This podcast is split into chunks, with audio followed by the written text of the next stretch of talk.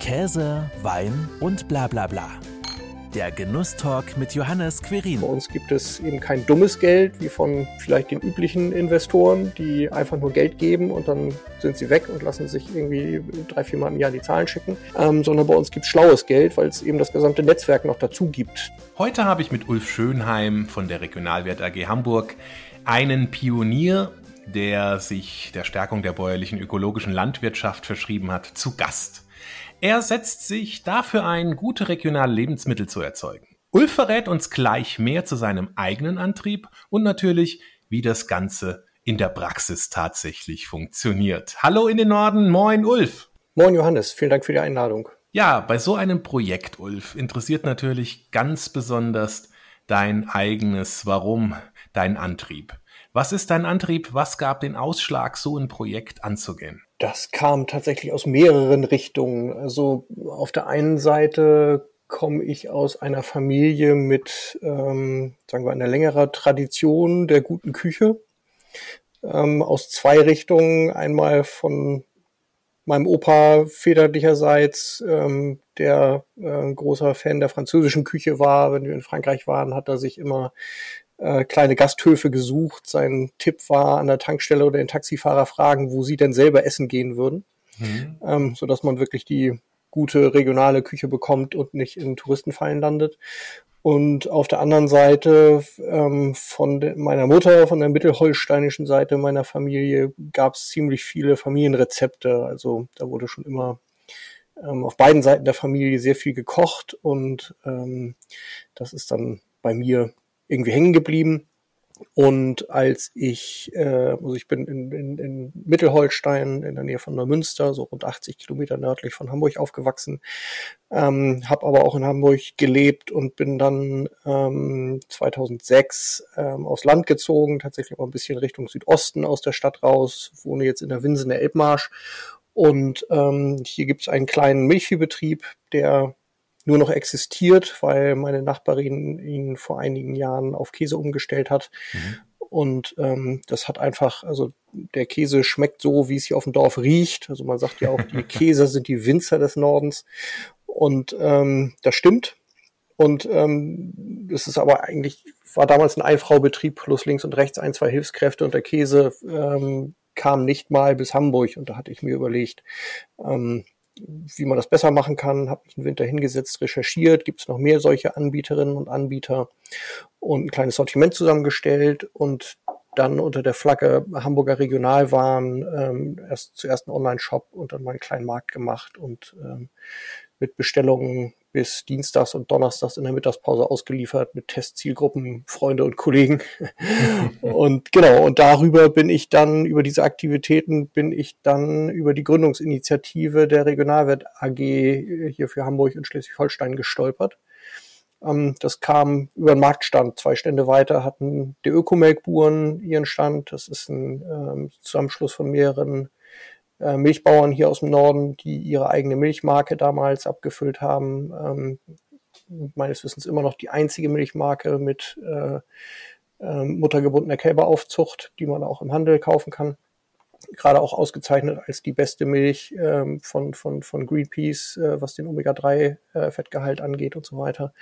Und äh, die hatten einen Aufruf ausliegen für Gründung einer Regionalwirt AG hier für den Norden. Die Idee haben wir uns ja nicht selber ausgedacht, sondern die kommt aus der Region Freiburg. Ähm, der Regionalwirt Erfinder Christian Hiss ähm, aus der Nähe vom Kaiserstuhl, ähm, der hat sich das dort in einem längeren Prozess mit Bürgerinnen und Bürgern, Uni und Co., Interessensgruppen, das Konzept überlegt und wir haben es dann hier im Norden nachgebaut mit der Gründungsgruppe ab 2012, Herbst 2012 und Gründung dann im Mai 2014. Ja, also schon eine lange Zeit.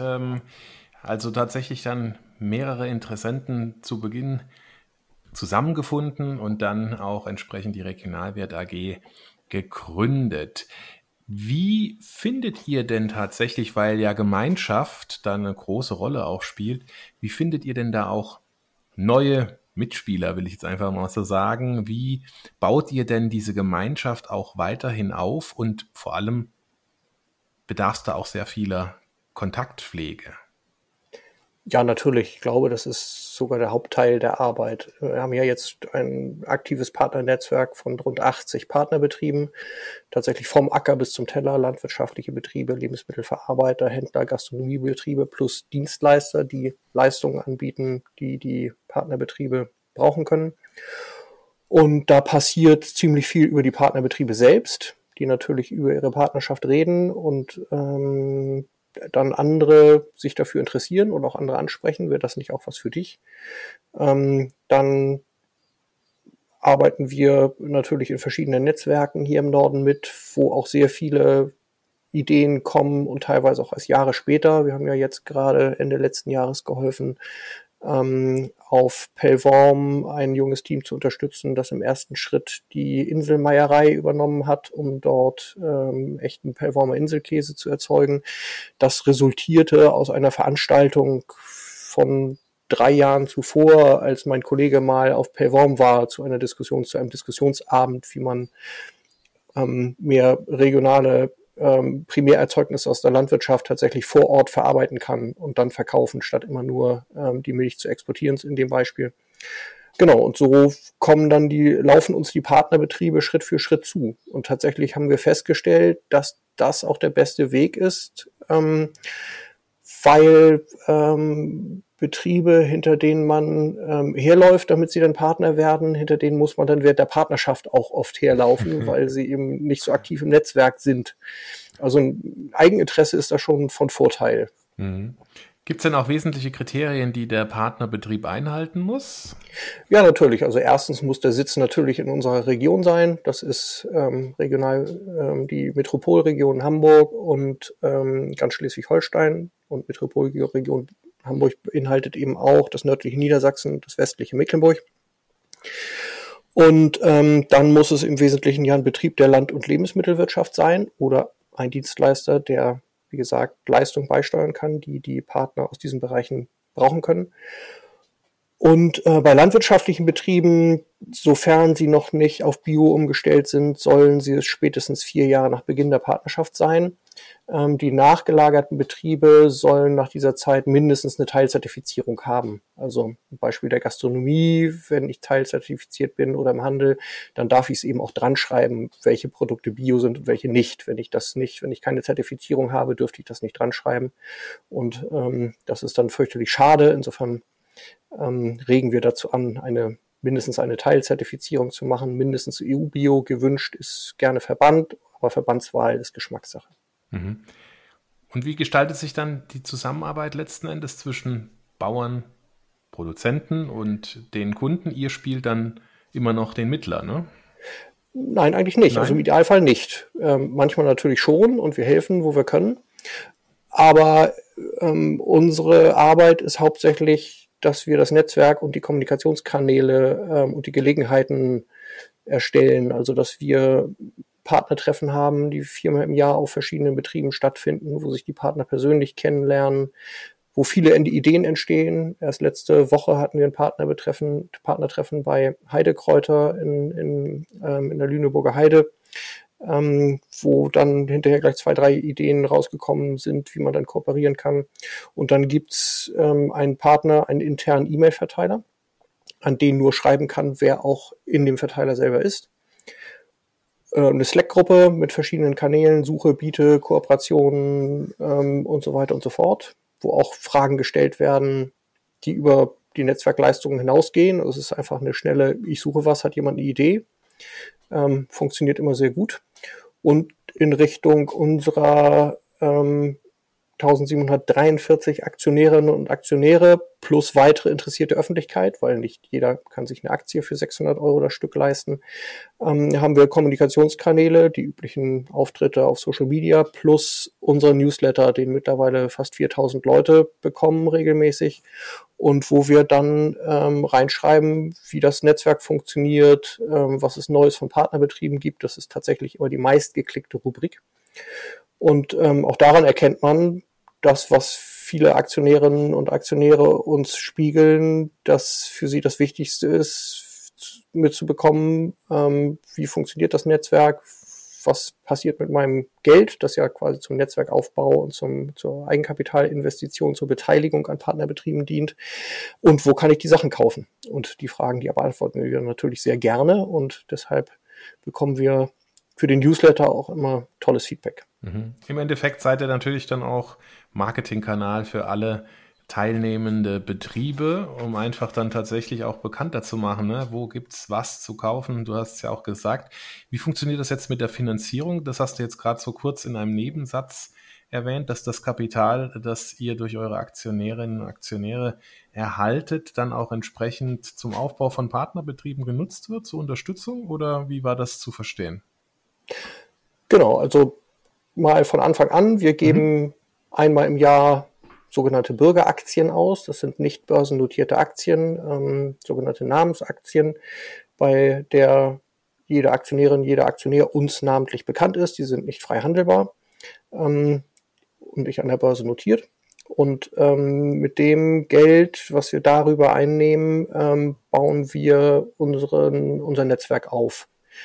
Ähm, also wir verfolgen letztlich den Zweck, der in unserer Satzung vorgegeben ist. Das heißt, wir wollen die Wirtschaft in der Region weiterentwickeln, nachhaltig machen. Ähm, und das tun wir, indem wir eben einen Verbund von Betrieben aufbauen. Und ähm, in dem Zusammenhang können wir uns auch an Betrieben beteiligen. Das sind immer Beteiligungen, es sind keine Darlehen, wir sind eben keine Bank. wollen wir auch nicht sein. Banken gibt es genug. Aber bei uns können ähm, Betriebe tatsächlich Eigenkapitalbeteiligung anfragen. Das heißt, ähm, sie haben aus irgendeinem Grund einen Kapitalbedarf, zum Beispiel ähm, Waldhof Züdeck, ähm, junges Paar, das vor fünf Jahren einen alten Bioland-Milchviehbetrieb übernommen hat, ähm, der lange Zeit keinen Nachfolger hatte und der war entsprechend in einem nicht so tollen Zustand.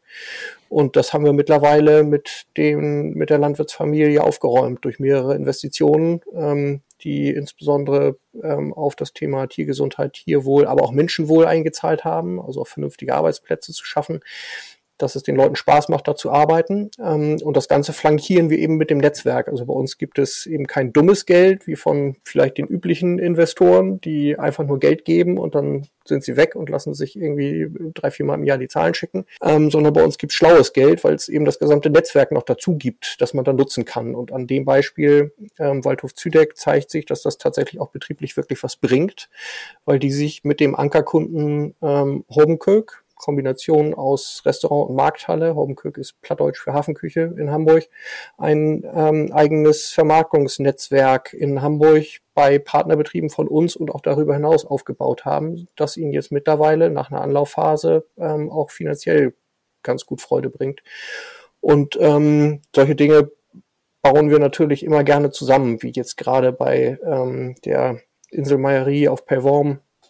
Ähm, wo wir eben auch gucken, ähm, dass die, dass der Käse insbesondere bei Netzwerkpartnern von uns zu finden ist, ähm, wo die Leute sich dann einkaufen, ihn dann kaufen können und wo wir dann auch zusammen Veranstaltungen zu dem Thema machen und und und. Mhm. Gemeinschaft, da hört man es einfach auch raus, spielt eine ganz, ganz große Rolle. Auch im Endeffekt einen ja, äh, zusätzlichen Kreislauf schaffen, der, der ein bisschen abgekoppelt ist von den sonstigen Vertriebskanälen und der sich dann da auch selbst gegenseitig befruchtet und unterstützt. Genau. Nachhaltigkeit haben wir gehört, enkeltauglich steht, glaube ich, auch bei euch irgendwo mit, mit dabei. Was verbirgt sich denn dahinter? Heißt es tatsächlich, dass ihr auch genau schaut, ähm, dass solche Unternehmen, die, ja, du hast ja gerade einen Beispielbetrieb, äh, geschildert, der tatsächlich ja eigentlich ne, übernommen worden ist, dann aber auch erstmal wieder in die Neuzeit geführt wird, dass tatsächlich eben nachhaltig enkeltauglich für die Zukunft sowohl Produktionsmethoden, aber auch natürlich äh, nachhaltige Themen wie Umweltschutz und so weiter dann dort Stück für Stück aufgebaut werden? Genau, das fragen wir jedes Jahr bei den Partnerbetrieben ab. Das ist auch eine Verpflichtung, die die Partnerbetriebe eingehen. In dem Moment, ähm, in dem Jahr, in dem sie das erste volle Jahr dabei sind, nehmen wir sie äh, auf und fragen bei ihnen bestimmte Nachhaltigkeitsdaten ab. Das kann in der Landwirtschaft ähm, geschehen, zum Beispiel über die Regionalwirt-Leistungsrechnung. Ähm, das ist eine Ausgründung aus der Regionalwirt AG Freiburg. Regionalwirt Leistung heißt die Firma, die tatsächlich ein Tool anbietet, mit dem landwirtschaftliche Betriebe ihre Nachhaltigkeit in Prozent und in Euro und Cent berechnen können, ihre Nachhaltigkeitsleistung. Das Ganze ist leistungsbasiert, was uns ganz wichtig ist. Und nicht schadensbasiert, weil Schäden aufzulisten sorgt immer für schlechte Stimmung und wir machen lieber gute Stimmung ähm, und ähm, zeigen, was die Betriebe tatsächlich leisten. Ähm, und für die nachgelagerten Betriebe wollen wir so etwas jetzt gerade weiterentwickeln, ähm, zusammen mit einer weiteren Ausgründung und ähm, Bislang fragen wir das dann einfach noch per Online-Maske ab. Ähm, das sind die klassischen, eigentlich die klassischen Nachhaltigkeitsbereiche. Das sind nicht nur ökologische Dinge, ähm, so wie ähm, Bodenfruchtbarkeit, Gewässerschutz, äh, Klimaschutz, äh, Biodiversität und Co., sondern eben auch soziale Dinge. Ähm, wie ist der Betrieb sozial engagiert? Ganz, ganz wichtig in der Land- und Lebensmittelwirtschaft ist, betrieben die Bilder, die, bilden die Betriebe aus.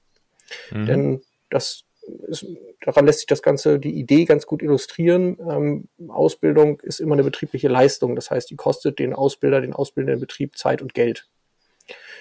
Wenn ich aus diesen Gründen auf eine Ausbildung verzichte, also keine jungen Menschen ausbilde, dann verlasse ich mich ja darauf, dass andere das für mich tun, weil irgendwann hat jeder Betrieb mal Nachfolgebedarf und sei es bei Ein-Personen-Betrieben für die eigene Nachfolge.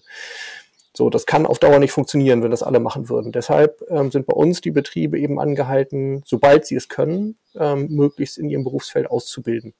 Und wir fragen dann einmal im Jahr ab, was habt ihr da, was sind da für eure Leistungen? Und dann eben noch regionalökonomische Leistungen, ähm, wie viel habe ich von meinem Einkaufs- und Verkaufsvolumen in der Region getätigt, ähm, wie aktiv bin ich im Regionalwettnetzwerk.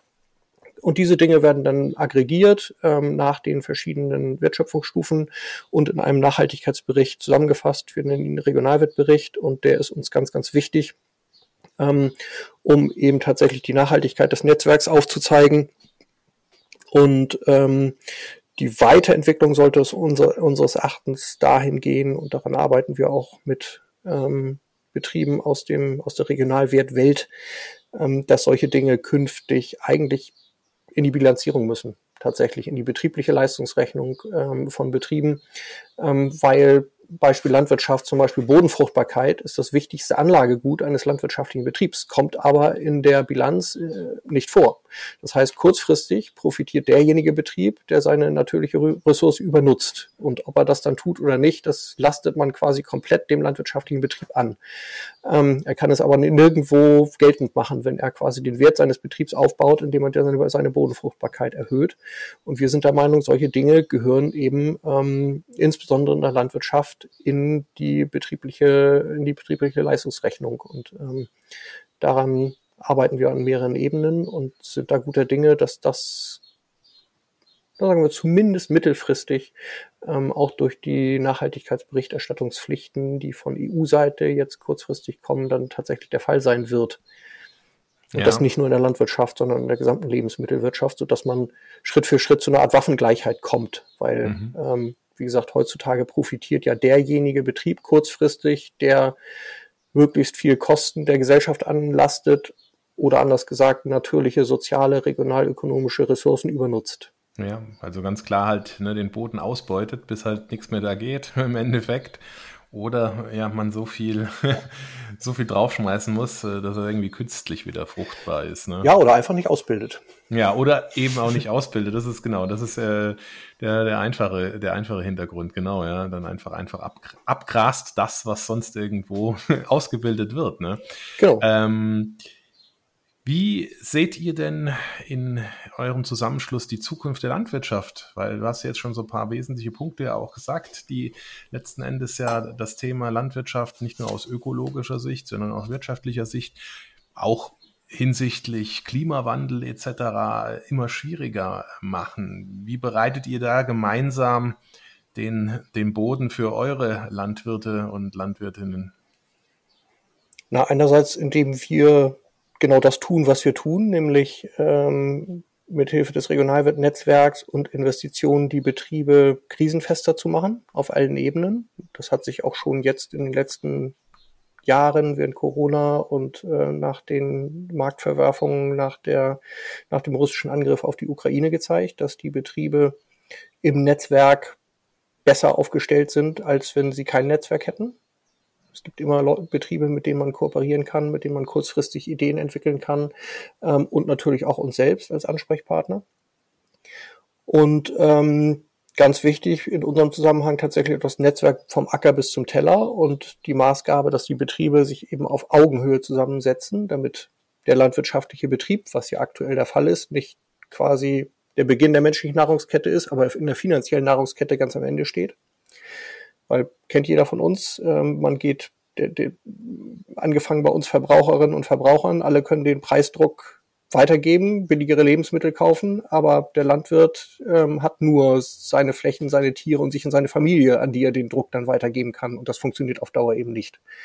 Und dafür müssen wir gemeinsam sorgen, dass das funktioniert. Plus ähm, Ideen, die wir jetzt gerade vorbereiten, dass wir in den nächsten Monaten konkrete Nachhaltigkeitsprojekte, Firmen vor Ort in unseren Regionen der jeweiligen Regionalwirt AGs, mittlerweile gibt es ja neun in Deutschland und in Österreich anbieten wollen, mit denen wir Firmen außerhalb der Land- und Lebensmittelwirtschaft Angebote machen äh, können, wie sie sich selber engagieren können, gemeinsam mit ihren Mitarbeiterinnen und Mitarbeitern so gewünscht, um ihre Region ein Stück nachhaltiger zu machen, was ja auch auf die eigene äh, Zukunft einzahlt, denn alle Mitarbeiterinnen und Mitarbeiter wollen essen und wollen das auch in Zukunft gerne noch. Und ähm, andererseits das Thema Mitarbeiterbindung wird ja auch gerade nicht unwichtiger. Viele Betriebe suchen händeringend nach Fachkräften und diejenigen, die sich dann glaubwürdig vor Ort, vorzeigbar, anfassbar engagieren, die haben dann womöglich auch da Vorteile.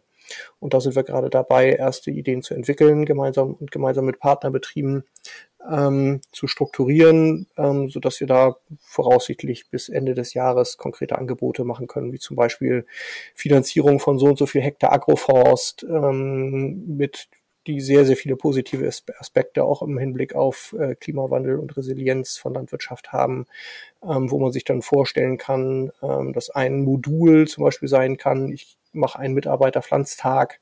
Ähm, weiteres Modul könnte sein, ich bekomme von dem Betrieb, den ich unterstütze, vielleicht ein verarbeitetes Produkt. Ähm, keine Ahnung, wenn ich auf einer Weide Apfelbäume pflanze oder Obstbäume, habe ich dann im Idealfall ähm, nach der nächsten Ernte einen, den Apfelsaft von der eigenen Fläche auf meinem Konferenztisch stehen. Mhm. Und da sind wir guter Dinge, dass da ähm, entsprechende Nachfrage da ist und dass wir dadurch Regionalwirt und natürlich insbesondere unsere Partnerbetriebe weiter voranbringen können. Mhm. Das klingt auf alle Fälle sehr, sehr kreativ, was du dann da auch tagtäglich in deinem Wirken und Tun hast. Was sind aber auch besondere Herausforderungen, die die Arbeit so mit sich bringt? Ja, grundsätzlich, dass wir, dass die Betriebe, die wir im Netzwerk haben, häufig relativ klein sind und dadurch ähm, Vergleichs, in der Regel vergleichsweise hohe Kosten haben, ähm, insbesondere durch die eigene Arbeitszeit. Und da muss man stark hingucken und ähm, da gucken wir auch links und rechts, wie man vielleicht zusammen gemeinsame Ressourcen aufbauen kann, ähm, die Betriebe dann geteilt nutzen. Das ist allerdings ein hartes Brett, weil ähm, das auch räumlich, unsere Region ist ja nicht gerade klein. Mhm. Ähm, äh, es muss dann räumlich passen, es muss von den Beziehungen her passen und so weiter. Und ähm, aber da muss man viel dran arbeiten. Ähm, und viele Betriebe sind auch recht speziell in ihren Produkten, was einerseits toll ist, weil es da wirklich richtig tolle Produkte gibt, ähm, die in der Regel noch sehr viel besser schmecken als die auch schon sehr guten Produkte, die man so im bundesweiten Biohandel zum Beispiel bekommt oder in Feinkostgeschäften, ähm, die aber ähm, aufgrund ihrer Stückzahlen oder ihrer Marktnische kaum dazu geeignet sind, ähm, das zu erreichen, dass man sie eben im Kon breiter im konventionellen ähm, Einzelhandel oder auch äh, im, im, im, in, in Biomarktfilialen anbieten kann, weil die Stückzahlen dazu einfach nicht passen. Mhm. Und auch die Prozesse quietschen. Also das ist, das sind noch, ähm, sind noch Herausforderungen, an denen man arbeiten kann.